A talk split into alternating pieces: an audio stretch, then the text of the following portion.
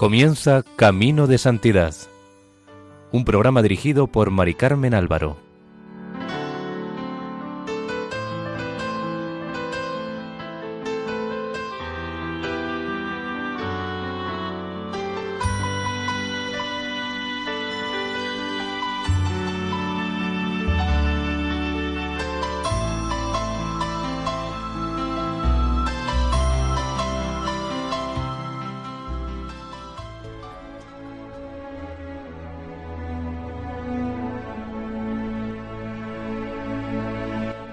Bienvenidos a Camino de Santidad. El equipo del voluntariado de Radio María en Castellón, Nuestra Señora del Lledó, les ofrece el segundo capítulo dedicado a la vida del Padre Agustín María del Santísimo Sacramento, Carmelita Descalzo, en el mundo conocido como Hermann Cohen.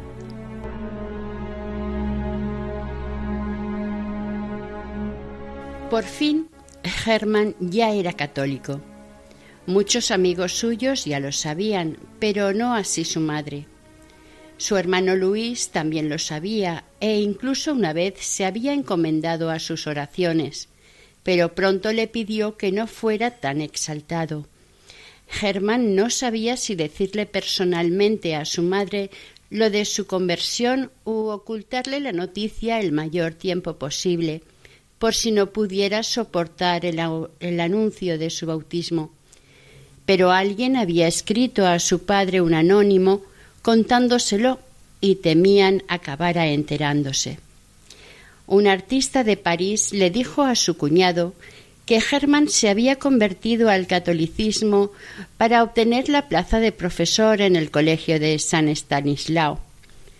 Como si un pobre sueldo de mil ochocientos francos al año fuera motivo para dar un paso tan importante, y más una persona como él que con sus conciertos ganaba muchísimos miles más al año. Su hermana estaba emocionada por el bautismo de Germán y éste le dijo que 16 millones de personas estaban rezando por la conversión de ella y la de toda la familia, ya que había encomendado a todos los suyos a las oraciones de la archicofradía del Inmaculado Corazón de María, fundada hacía algún tiempo en la parroquia de Nuestra Señora de las Victorias de París y que se había extendido ya por varios países. Hubiera querido vivamente asociar a todos los miembros de la familia a su propia felicidad, pero al no poder conseguirlo, oraba y hacía orar por ellos. Cada semana visitaba a su madre, y a veces cenaba con todos los suyos. Su madre parecía como si tuviera algún presentimiento y un día le preguntó Quizá el señor Gotschler te querrá convertir. Nunca me ha hablado de ello, le respondió Germán. Era verdad, ya que el sacerdote Gotschler solo tenía íntima relación con él desde que ya se había convertido. Finalmente la señora Cohen acabó enterándose por la baronesa de Saint-Vigor, aunque al principio no le dio mucha importancia a la noticia y pensó que sería una locura más de su hijo. Desde la conversión de la baronesa de Saint-Vigor, su amigo Adalberto, con el que vivía, había dejado de hablarle por lo que Hermann se trasladó a una modesta habitación en la calle Universidad número 102, casa que ya no existe. Un día, alrededor de la una de la tarde, entró en el convento de las Carmelitas, donde estaba expuesto el Santísimo Sacramento, y se puso a adorar a nuestro Señor, manifiesto en la custodia sin contar las horas y sin advertir que estaba anocheciendo. Era noviembre. La hermana tornera avisó que era hora de irse, pero Germán hasta el segundo aviso no se enteró. Este le dijo que se iría al mismo tiempo que las personas que estaban al fondo de la capilla, a lo cual la hermana le respondió que se quedaban toda la noche. Esta respuesta le dio que pensar, y pronto fructificaría en su corazón, el que pronto llamarían el ángel del Santísimo Sacramento, salió del oratorio y fue precipitadamente a casa de Monseñor de la Bouillerie, a quien le dijo Acaban de hacerme salir de una capilla en la que unas mujeres estarán toda la noche ante el Santísimo Sacramento. Monseñor de la Bouillerie le respondió Bien, encuéntreme hombres y les autorizo a imitar a esas buenas mujeres cuya suerte ante nuestro Señor envidia usted. Monseñor de la Bouillerie había fundado con anterioridad una pequeña asociación para la adoración nocturna en casa, cuyos miembros, hombres o mujeres, se levantaban por turnos durante la noche una vez al mes, a una hora fijada de antemano, para adorar a nuestro Señor. También había contribuido a la fundación de la Orden Tercera de Mujeres, establecida por la señorita de Boucher para la adoración nocturna del Santísimo Sacramento y que debía ser como el núcleo de las religiosas reparadoras. Monseñor de la Bouillerie era en verdad el hombre de las obras eucarísticas, por lo que debió de acoger con muchísimo gusto los primeros pasos de su penitente. Germán, feliz con la respuesta de su confesor, se puso inmediatamente en busca de hombres de fe, ávidos como él de agradecer a Jesús hostia todos sus beneficios, entregándole sacrificio por sacrificio. Los primeros inscritos en la lista de futuros adoradores fueron el caballero Aznárez, antiguo diplomático español, el cual había enseñado el castellano a Germán en los tiempos de su vida artística, y el capitán de fragata Raimundo de Cuers. Pronto se presentaron otros y el 22 de noviembre de 1848 Germán los reunía a todos en su cuartito de la calle Universidad. Estaban presentes diecinueve, otros cuatro, también comprometidos, no habían podido acudir. Monseñor de la Bouillerie presidía la reunión.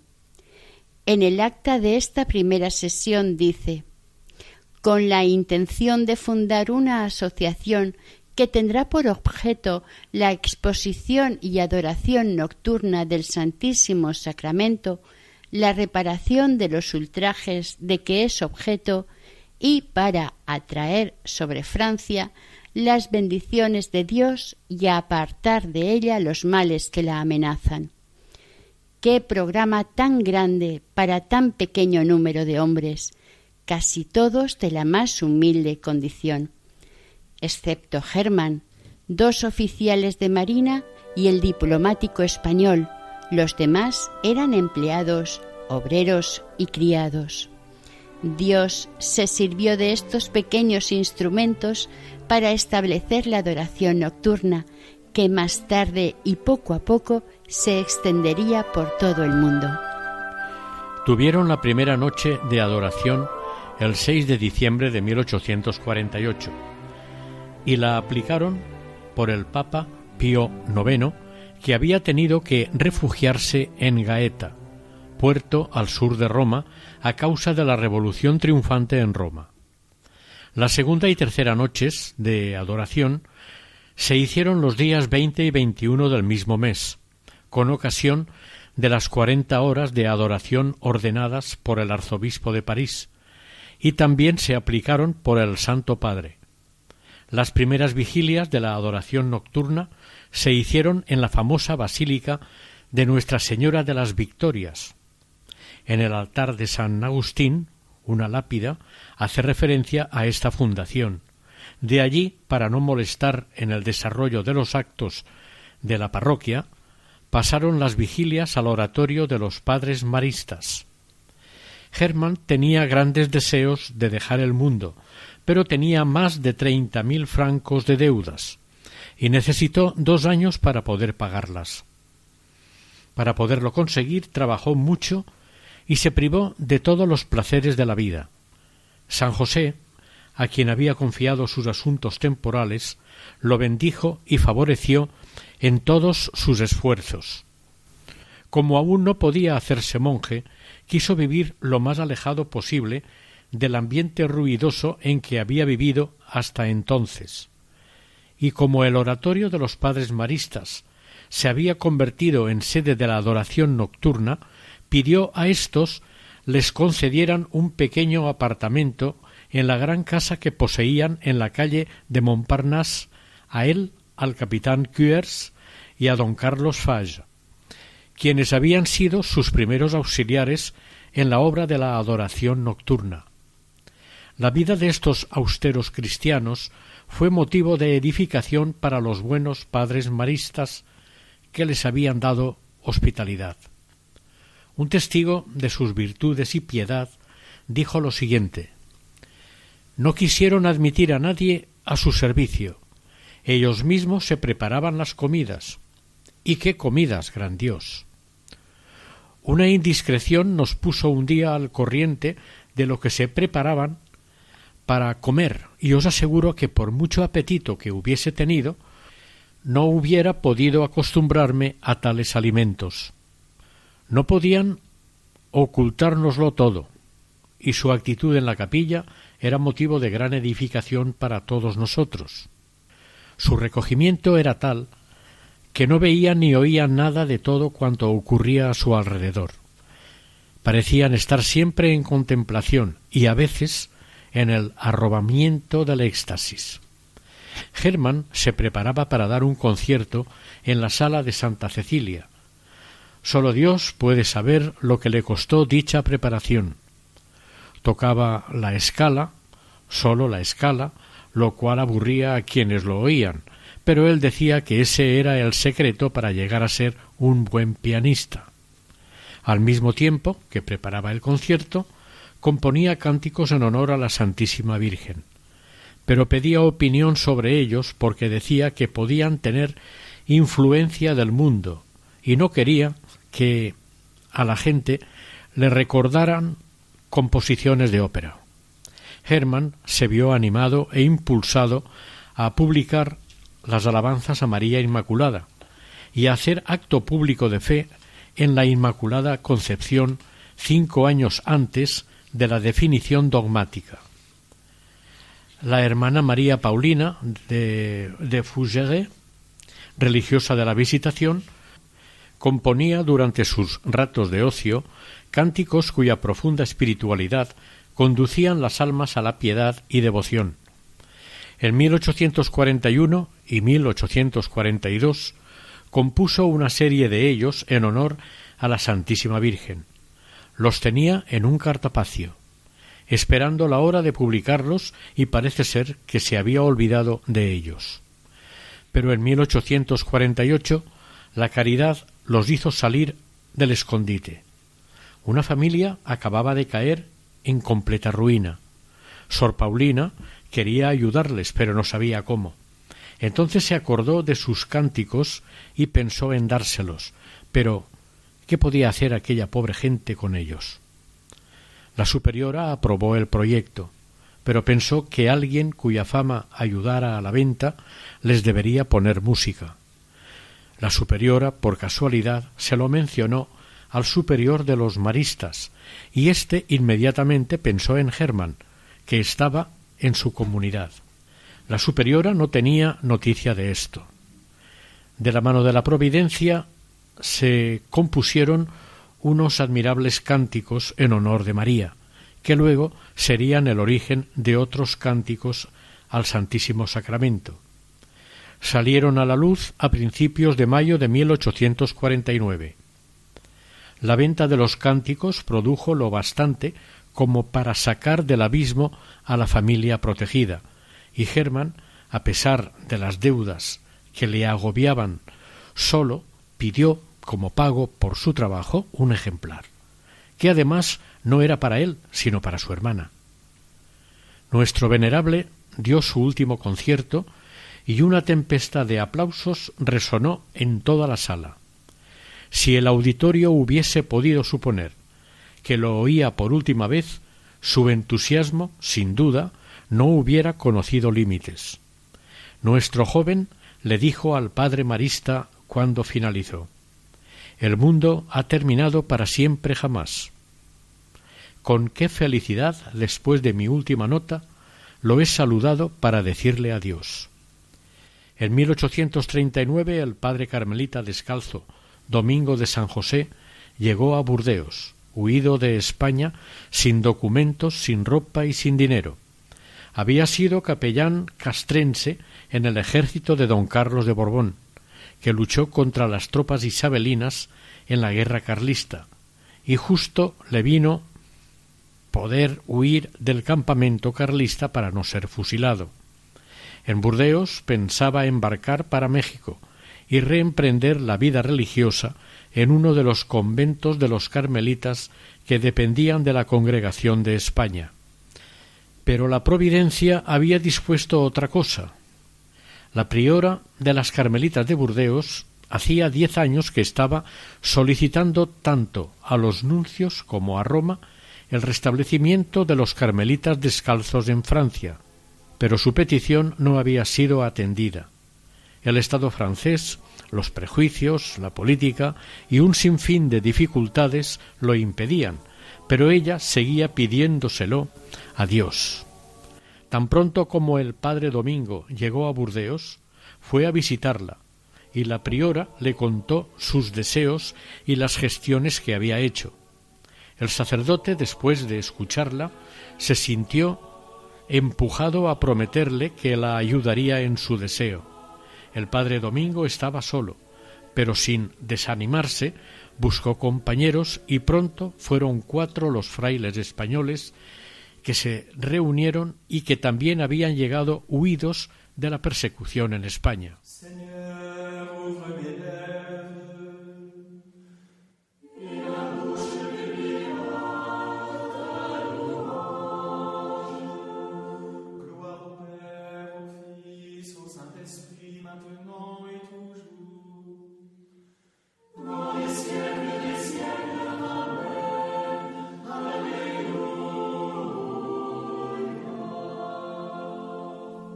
Ya habían comenzado a vivir la regla cuando la policía suspicaz los dispersó.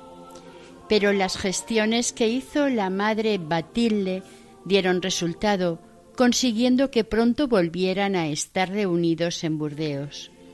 Su confianza en la providencia iba creciendo y pronto se les añadieron novicios franceses y se les ofreció un convento en Bruselas cerca de Burdeos. Roma aprobó el intento y, con el socorro de algunos bienhechores, pronto abrieron dos conventos más. Mientras tanto, Germán por fin estaba libre. Sus deudas habían sido pagadas y había dicho adiós al mundo. Su gran deseo era servir al Señor en el sacerdocio, pero tenía la duda si hacerlo como sacerdote secular o entrar en un convento. Un día le preguntó al padre Lacordaire sobre su vocación y si debía hacerse fraile, a lo que el dominico le respondió ¿Tiene usted valor para dejarse escupir en la cara sin chistar? Sí, exclamó Germán. Entonces hágase usted fraile. Ahora el dilema estaba en qué orden lo quería Dios. Él ya pertenecía a la Orden Tercera de Santo Domingo, por lo que podrían haberle atraído los dominicos. En la primera entrevista que Germán tuvo con el padre de la Bouillerie, recordemos que éste le había prometido hacer lo necesario para que entrara en el Carmelo, y el joven anotó dicha promesa en su diario. Además leía asiduamente las obras de Santa Teresa. Dios le iba preparando lentamente, pero con seguridad. Además de consultar a varias personas, entre la Ascensión y Pentecostés de 1849 hizo un retiro espiritual durante el cual leyó la vida de San Juan de la Cruz, que le hizo decidirse sin titubeos por su vocación carmelitana. Unos días después, providencialmente, se encontró en París con un carmelita descalzo que estaba en Agen desde hacía poco y hablando con él le preguntó sobre la situación de la orden. La luz se hizo entonces más viva en su alma y tomó la decisión de dirigirse a ese convento para pedir el ingreso. El 15 de julio, Hermann fue a despedirse de su madre para decirle que iba a hacer un viaje un poco largo. El 16, día de la Virgen del Carmen, su madre y sus hermanos fueron a la estación de Orleans a despedirlo. Él iba vestido modestamente y llevaba una maleta en la mano. El corazón de la pobre madre experimentó una dolorosa punzada al ver tal cambio en su hijo. Germán tuvo que hacer un gran esfuerzo para dominar su emoción durante la despedida, pero Dios y la Virgen lo asistían. El 19 llegó al Carmelo de Agen para las primeras vísperas del profeta San Elías, considerado el primer fundador de los carmelitas. El padre Domingo lo había destinado a casa de estudios de la orden, para que los jóvenes religiosos, después del noviciado, estudiaran filosofía y teología. Germán allí no sabía cómo contener su entusiasmo. A su amigo Cuers le escribió Santa Teresa va a ser mi madre, el escapulario mi hábito, una celda de ocho pies cuadrados todo mi universo. Qué feliz soy, siento que voy a cumplir la santa voluntad de Dios. El padre Domingo entendió bien el ardor y la generosidad de Germán y acogió con alegría al nuevo postulante, le dirigió unos ejercicios espirituales y a partir de entonces le quiso con verdadero afecto de padre. Al acabar los ejercicios, el padre Domingo envió a Germán al noviciado de Bruxelles, cerca de Burdeos, pero como se trataba de un judío convertido, no podía ser recibido en el Carmelo sin dispensa expresa de los superiores generales, y mientras ésta llegaba, siguió preparándose con oración y recogimiento. Durante este tiempo también escribió una carta a su familia en la que les confirmaba que, como ellos suponían, iba a dejar el mundo y les explicaba la historia de la fundación de la orden carmelitana, así como en qué consistía la vida de Carmelita. Terminaba diciendo esta es la vida que he escogido, y cuando me veáis, lo que deseo mucho, veréis una cara contenta, feliz, serena, un corazón que os ama, que pide y pedirá día y noche, al Señor que os bendiga a todos vosotros paternalmente, que os colme de felicidad y de todo lo que pueda contribuir a haceros dichosos. Si alguno de vosotros tuviere alguna vez la desgracia de disgustarle o de ofenderle, le pediré que me lo haga espiar a mí, aquí en la tierra, a fin de que quien hubiere pecado no sufra eternamente y de que todos nos hallemos reunidos un día en el seno de Abraham, nuestro Padre común. Mucho os agradeceré que anunciéis a mi Padre mi nuevo estado, puesto que ya está preparado a ello por mi carta. Se extrañará de ver a su hijo descalzo, fraile mendicante y contentísimo en serlo. Vivimos únicamente de la caridad del prójimo, en una palabra, de limosna, y lo tenemos a gloria. Un día comprenderéis todo eso. Deseo sinceramente que sintáis la paz y júbilo interiores de que disfruto continuamente desde hace dos años y sobre todo desde que todo lo dejé por Dios. Él me devuelve una y mil veces cada día lo que le he sacrificado, vertiendo en mi alma tesoros de gracias. Adiós. Vuestro devoto y afectísimo Germán. Germán estaba esperando, como hemos dicho, la dispensa de los superiores generales del Carmelo para empezar el noviciado Estos, pensando que la vocación del joven era una nube de verano y no perseveraría en su vocación, le negaron la dispensa. A Germán esta negativa le dolió profundamente, pero no se desanimó. Vio en ella una prueba de la, de la providencia y la aceptó con sumisión. Pero el mismo día que recibió la negativa, se puso en camino hacia Gaeta a arrodillarse si hacía falta a los pies del Papa, para conseguir la dispensa que necesitaba como judío convertido para entrar en el Carmelo. Llegó a Roma hacia el 12 de septiembre y se dirigió inmediatamente a la Casa General de los Carmelitas Descalzos. Fue la providencia la que le llevó en tal día y circunstancias. Los superiores generales se hallaban reunidos en consejo para tratar de todos los asuntos de la orden. La reunión se había abierto el 10 y la cuestión de la admisión de Hermann, a petición suya, volvió a ser tratada el 14, siendo la resolución favorable, aunque con bastantes dificultades. No tuvo necesidad de recurrir al Papa, quien además se había desplazado a Nápoles. Una vez concedido el permiso, Germán sólo deseaba volver a Bruselas y empezar el noviciado.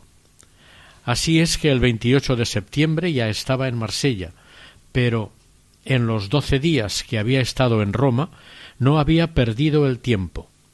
No visitó monumentos, pero sí se interesó por una asociación sobre la adoración nocturna del Santísimo que había en Roma. En una carta dirigida a su amigo el conde de Cuers, desde Marsella, le dice Dejo a nombre de usted en casa del sacerdote Brunello una tablilla con las numerosas indulgencias plenarias y parciales de que goza en Roma la archicofradía de los hermanos que velan por la noche ante el Santísimo Sacramento.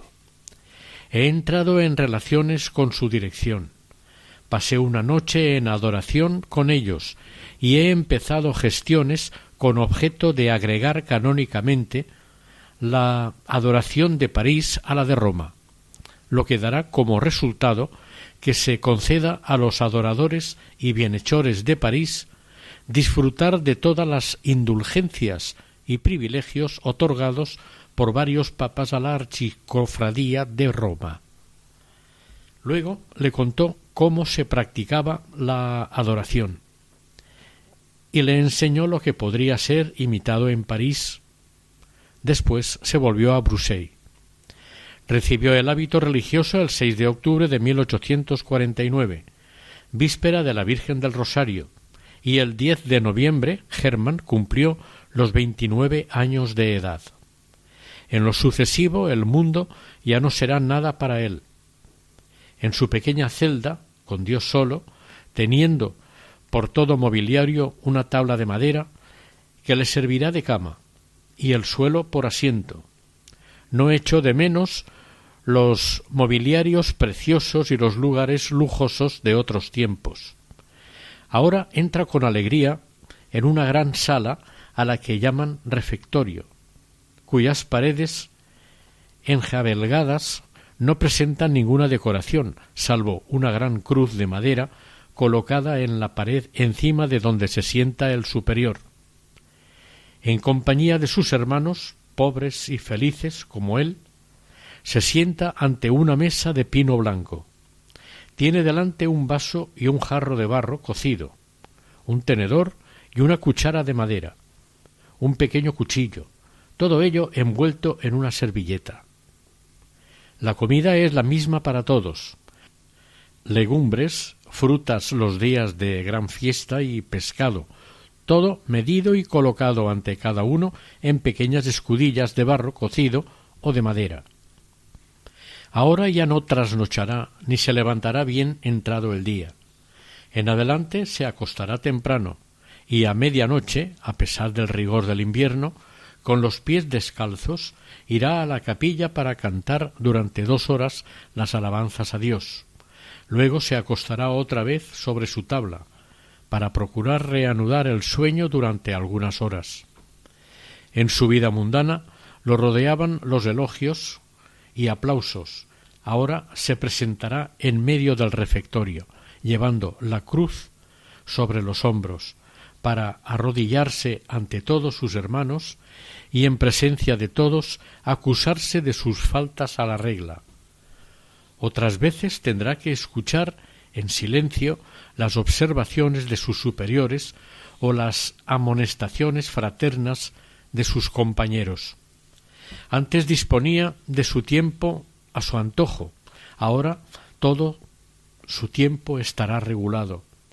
Los recreos los pasará en silencio y no podrá conversar más que con el permiso del maestro de novicios y sólo con aquel que le haya sido designado.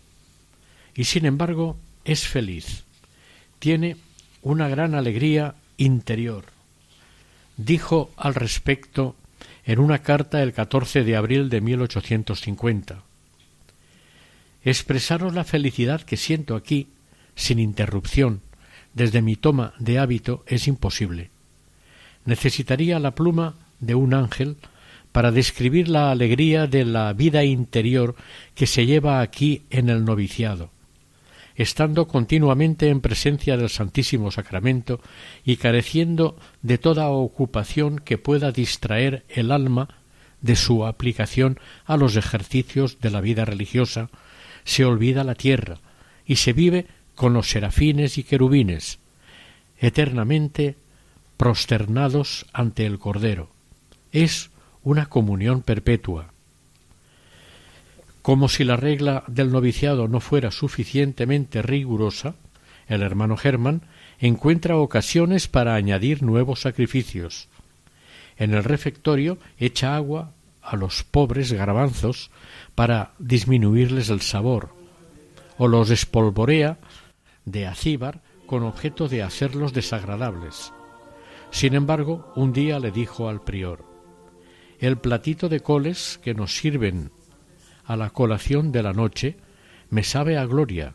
Jamás en mi vida he comido algo tan agradable. Lo hallo tan bueno que me veo obligado a distraerme para no encontrar demasiado placer en comerlo.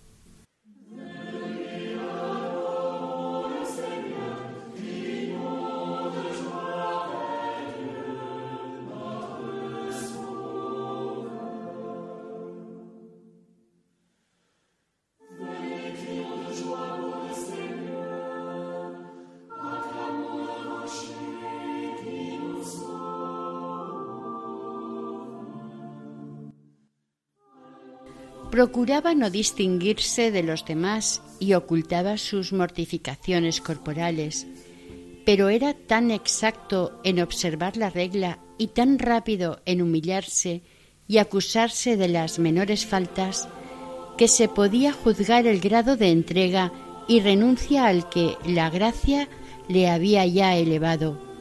Le costó un esfuerzo terrible dejar de fumar, tomar polvo de tabaco y café. Los médicos le tuvieron que recomendar que lo fuera dejando poco a poco, ya que el dejarlo de repente le hubiera afectado. En el Carmelo es costumbre darse disciplina tres veces por semana. Germán jamás faltó a la costumbre y varias veces se azotó hasta hacerse brotar sangre. Pedía los empleos más humildes y bajos. A su amigo el conde de Cuers le escribió Ocupo los cargos más honoríficos. Figúrese que he recibido lo que deseaba como primera función, el oficio de humildad, que consiste en limpiar los retretes, barrer los corredores y desempolvar el noviciado. Considero este principio como una grande gracia y un honor. El espíritu que reina aquí es así, cada uno quisiera servir a todos los demás en lo que la gente encuentra más repugnante, y esto se hace aquí con alegría y gozo espiritual. Las solemnidades de Navidad, concretamente, siempre se celebran con especial alegría en el Carmelo. Para Navidad le compuso al niño Jesús un villancico, lo cual fue una excepción en las costumbres del noviciado y Germán no compuso más. Más tarde, sin embargo, sus superiores estimaron conveniente autorizarle a que compusiera en bien de su salud, que estaba un tanto maltrecha por el empeño que ponía en seguir una vida tan diferente en todo a lo que había vivido hasta entonces. Sor María Paulina de Fougeray le había enviado un cántico y con fecha 21 de junio de 1850 le respondió Hay momentos en que la felicidad parece que me ahoga. Alabemos a Jesús, amemos a Jesús. Jesús no quiere que ahora componga el hermoso cántico que me ha enviado usted. Ayer leyéndolo una sola vez, me parecía oír en mis adentros la música del cántico y a medida que adelantaba en la lectura aumentaba el deseo de componerlo y creo que si hubiera podido leerlo por segunda vez lo hubiera aprendido de memoria y hubiese podido escribir las notas. Pero Jesús quiere que antes de mi santa profesión no me ocupe de nada, y además el tiempo es muy corto. He debido hacer, pues, este sacrificio, y si un sacrificio hecho por Jesús pudiera parecer penoso, sería este. Hágase la santa voluntad de Jesús, y bendito sea por darnos ocasiones de ofrecerle algún pequeño sacrificio. Germán hacía con alegría el sacrificio de cualquier privación, incluso la de privarse de la adoración nocturna al Santísimo. En el noviciado tenían adoración desde las siete de la tarde hasta las cinco de la madrugada. Él solía hacer el turno de las tres a las cuatro como en París, pero el padre provincial se creyó en la obligación de cuidar de la salud de los novicios de Bruxelles, que no eran muy numerosos, y prohibió velar después de las dos de la madrugada. Diría Germán sobre ello Vaya, ha sido necesario obedecer.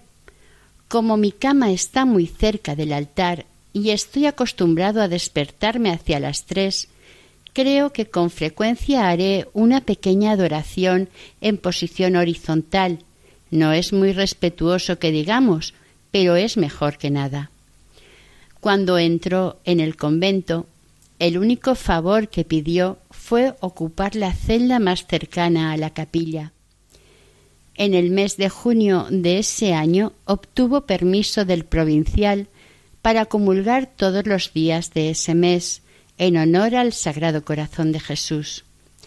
Hasta 1905 no se solía comulgar con frecuencia. En el mes de julio su madre fue a visitarlo.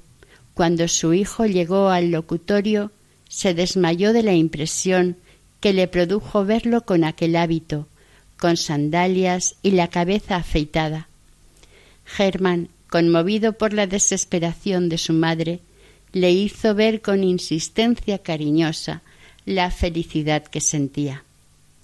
Él esperaba que su madre se volviera a casa convertida, pero la señora Cohen permaneció diez días al lado de su hijo, empleando todos sus recursos maternales para que volviera a casa y aunque muy conmovida y con el ánimo vacilante, se fue sin convertirse. El dolor de Hermann fue muy grande, pero no perdió la esperanza y continuó rogando por su madre. El fervor y la consolación que experimentaba parecían crecer con las pruebas. Él había renunciado a todo lo que no era Dios, y Dios le recompensaba dándose por entero a él. A su amigo de Kiers le dijo en la carta del 11 de julio de 1850 sobre la renuncia más completa. A todo lo que nos es propio. Y no le hablo de sacrificio de los placeres de los sentidos, de los honores o de las riquezas. Eso es el ABC de la entrega y gracias a Jesús hace largo tiempo que usted y yo nos hemos desembarazado de tales obstáculos pero persisto en creer que si a menudo siente su paz interior turbada, Si experimenta a veces un vacío en su vida, es porque hay, permita esto a un hermano que le ama en Jesús, hay un rincón en sus adentros que usted se ha reservado. Su abandono no es total. Luego le anima a que vuelve hacia las esferas en que habita eternamente el buen Jesús, el celestial amigo, el amor de los amores. Un novicio que piensa y habla así está en condiciones de consumar con alegría la ofrenda de todo su ser y de su vida entera. Y el 7 de octubre de 1950, el hermano Agustín María del Santísimo Sacramento, nombre que había tomado en religión, hizo su profesión religiosa. Desde primera hora de la mañana la capilla estaba atestada de gente de toda condición. Después del oficio de las horas, habiendo pronunciado en latín el ritual de petición para entrar en la orden, pronunció arrodillado a los pies del superior con las manos en sus manos la fórmula de sus votos. Yo, Fray Agustín María del Santísimo Sacramento, hago mi profesión y prometo obediencia, castidad y pobreza a Dios y a la bienaventurada Virgen María del Monte Carmelo, y a nuestro reverendo Padre Fray José María del Sagrado Corazón de Jesús, prepósito general de la congregación de San Elías de los hermanos carmelitas descalzos, y a sus sucesores, según la regla primitiva de dicha orden, hasta la muerte. Seguidamente se postró echado en el suelo, mientras sus hermanos cantaban el grandioso himno del Te Deum. Luego se acercó a cada uno de los religiosos y les dio un beso de paz, mientras el coro cantaba el salmo Ved qué dulzura, qué delicia convivir los hermanos unidos. Una vez admitido en la orden, lo enviaron a Agen para estudiar teología y prepararse al sacerdocio. El tiempo pasado allí puede resumirse en la carta escrita a su amigo de Cuers el 7 de noviembre de 1850. Me pregunta usted si la adoración pierde con mi cambio de vida. Al menos no debería ser en manera alguna. ¿Quién me impide ofrecer todos mis estudios a Jesús como homenaje de amor a su Santísimo Sacramento? No puedo aprender por amor, leer por amor, discutir y argumentar y filosofar por amor? La verdadera adoración, la adoración de las adoraciones, es hacer la voluntad de Dios. Y como me consta con certeza que el buen Jesús exige de mí, sobre todo, que dedique todos mis esfuerzos y todos mis instantes libres al estudio, debo procurar ofrecerle esta adoración estudiosa, que seguramente le será más agradable que si pasara mis días y noches en éxtasis, llenos de afectos y gustos, cuando los superiores me mandan otra cosa. Los estudios de filosofía y teología duran siete años en el Carmelo, pero Germán le dispensaron y sólo hizo dos o tres, pero bien aprovechados. Desde su conversión supo separar lo verdadero de lo falso y colocarse en el centro de las más puras doctrinas. Tuvo siempre en las cosas de la fe un juicio recto y lúcido y una teología correcta, a pesar de tan pocos años de estudios. Dios llenaba su inteligencia de claridades divinas porque su corazón se había dado por entero a Dios. Para que descansara de sus estudios teológicos, los superiores le permitieron que volviera a la música y entre 1850 y comienzos de 1851 compuso una magnífica colección de cánticos al Santísimo Sacramento, la obra más perfecta de todas las suyas. En una introducción bellísima, Fray Germán, con una serie de exclamaciones desbordantes de amor, canta su felicidad y se complace en manifestar los cambios que la gracia divina ha obrado en él. Jesús adorado por mí, que me has conducido a la soledad para hablarme al corazón, por mí, cuyos días y noches se deslizan felizmente en medio de las celestiales conversaciones de tu presencia adorable, entre los recuerdos de la comunión de hoy y las esperanzas de la comunión de mañana, en la unión amorosa de un Dios con la más pobre de sus criaturas. Que vengan, pues, que vengan los que me han conocido en otro tiempo y que menosprecian a un Dios muerto de amor por ellos. Que vengan, Jesús mío, y sabrán si tú puedes cambiar los corazones. Sí, mundanos, yo os lo digo de rodillas ante este amor despreciado. Si ya no me veis esforzarme sobre vuestras mullidas alfombras para mendigar aplausos y solicitar vanos honores, es porque he hallado la gloria en el humilde tabernáculo de Jesús hostia, de Jesús Dios. Después de exponer la vanidad de las cosas, sigue. Oh Jesús, amor mío, cómo quisiera demostrarles la felicidad que me das. Me atrevo a decir que, si la fe no me enseñase que contemplarte en el cielo es mayor gozo aún, no creería jamás posible que existiera mayor felicidad que la que experimento al amarte en la Eucaristía y al recibirte en mi pobre corazón, que tan rico es gracias a ti. Qué maravillosa paz, qué bienaventuranza, qué santo contento.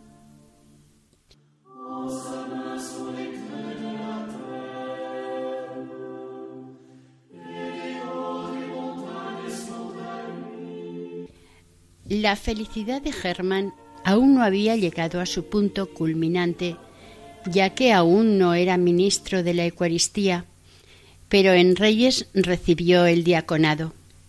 Poco más tarde recibiría el presbiterado.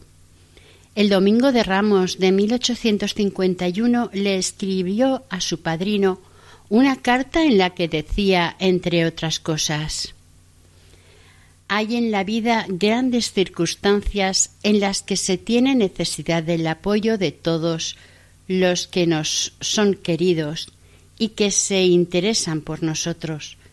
Tal es la de mi ordenación, que debe celebrarse el sábado próximo.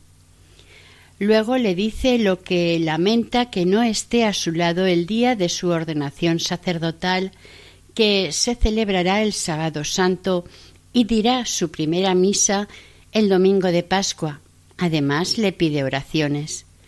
En fin, no deje medio alguno a fin de obtener misericordia para su pobre ahijado.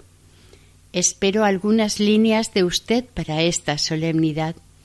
Es un día en el que siento la necesidad de estar sostenido por los que me aman y me han conducido hacia la salvación. Estoy en un estado de emoción imposible de describir.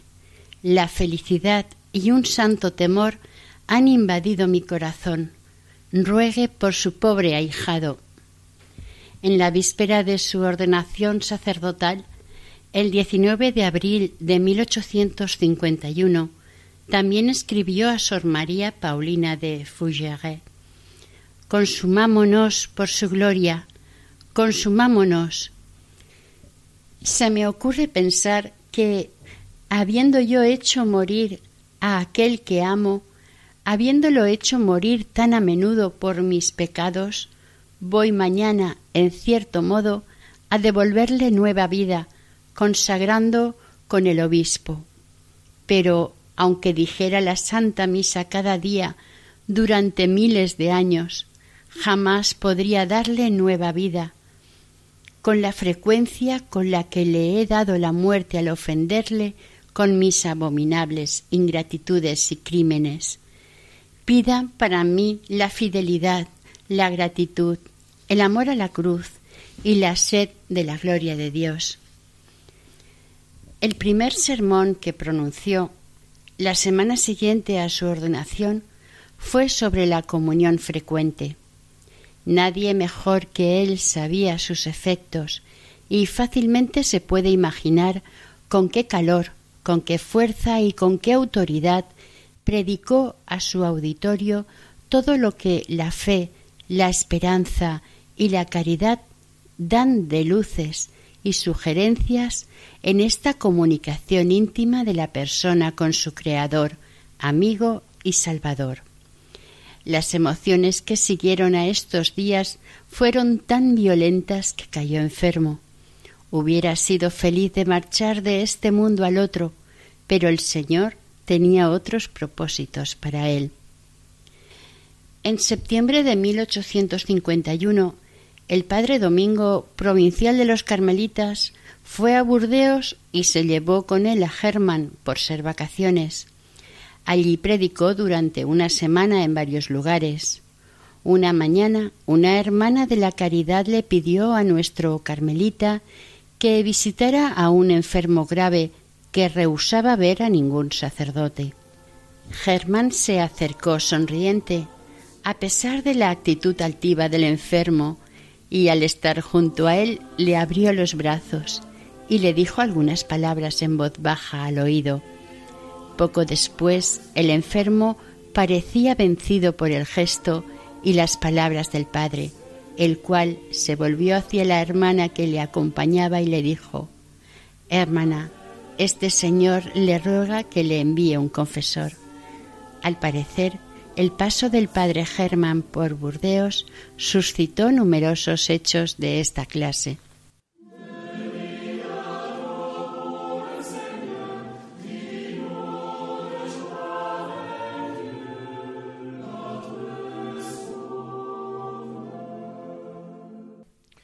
Queridos amigos, terminamos el programa de hoy con la oración para obtener la beatificación del Padre Agustín María del Santísimo Sacramento, Orden Carmelita Descalzo, conocido como Padre Germán Cohen.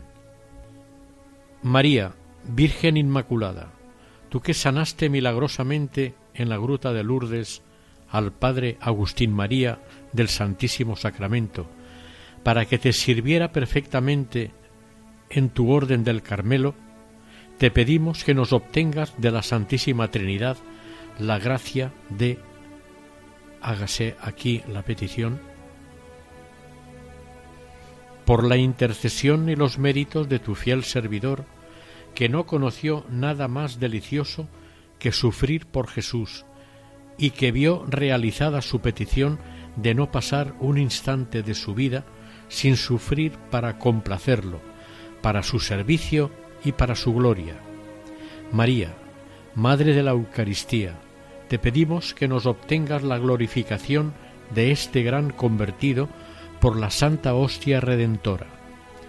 Haz resplandecer a este apóstol iluminado por el sacramento del amor de tu Hijo Jesús, para que nos comunique a todos, sacerdotes y fieles, su celo ardiente por la adoración de la divina presencia en el sagrario, la celebración digna y vivida del sacrificio de la misa y la santa comunión ferviente y frecuente. Promueve así en toda la tierra, muy especialmente entre tu pueblo de Israel, el triunfo del reino eucarístico del Hijo de David, el pan vivo bajado del cielo a tu seno virginal. Amén.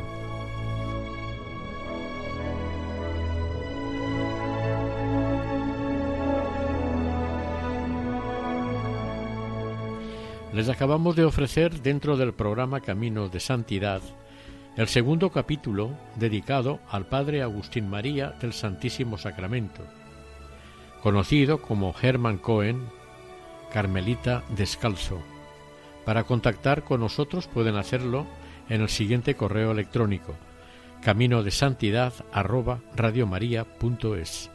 Este programa ha sido realizado por el equipo de Nuestra Señora del Lledó del voluntariado de Radio María en Castellón. Gracias por su atención y que el Señor y la Virgen les bendiga.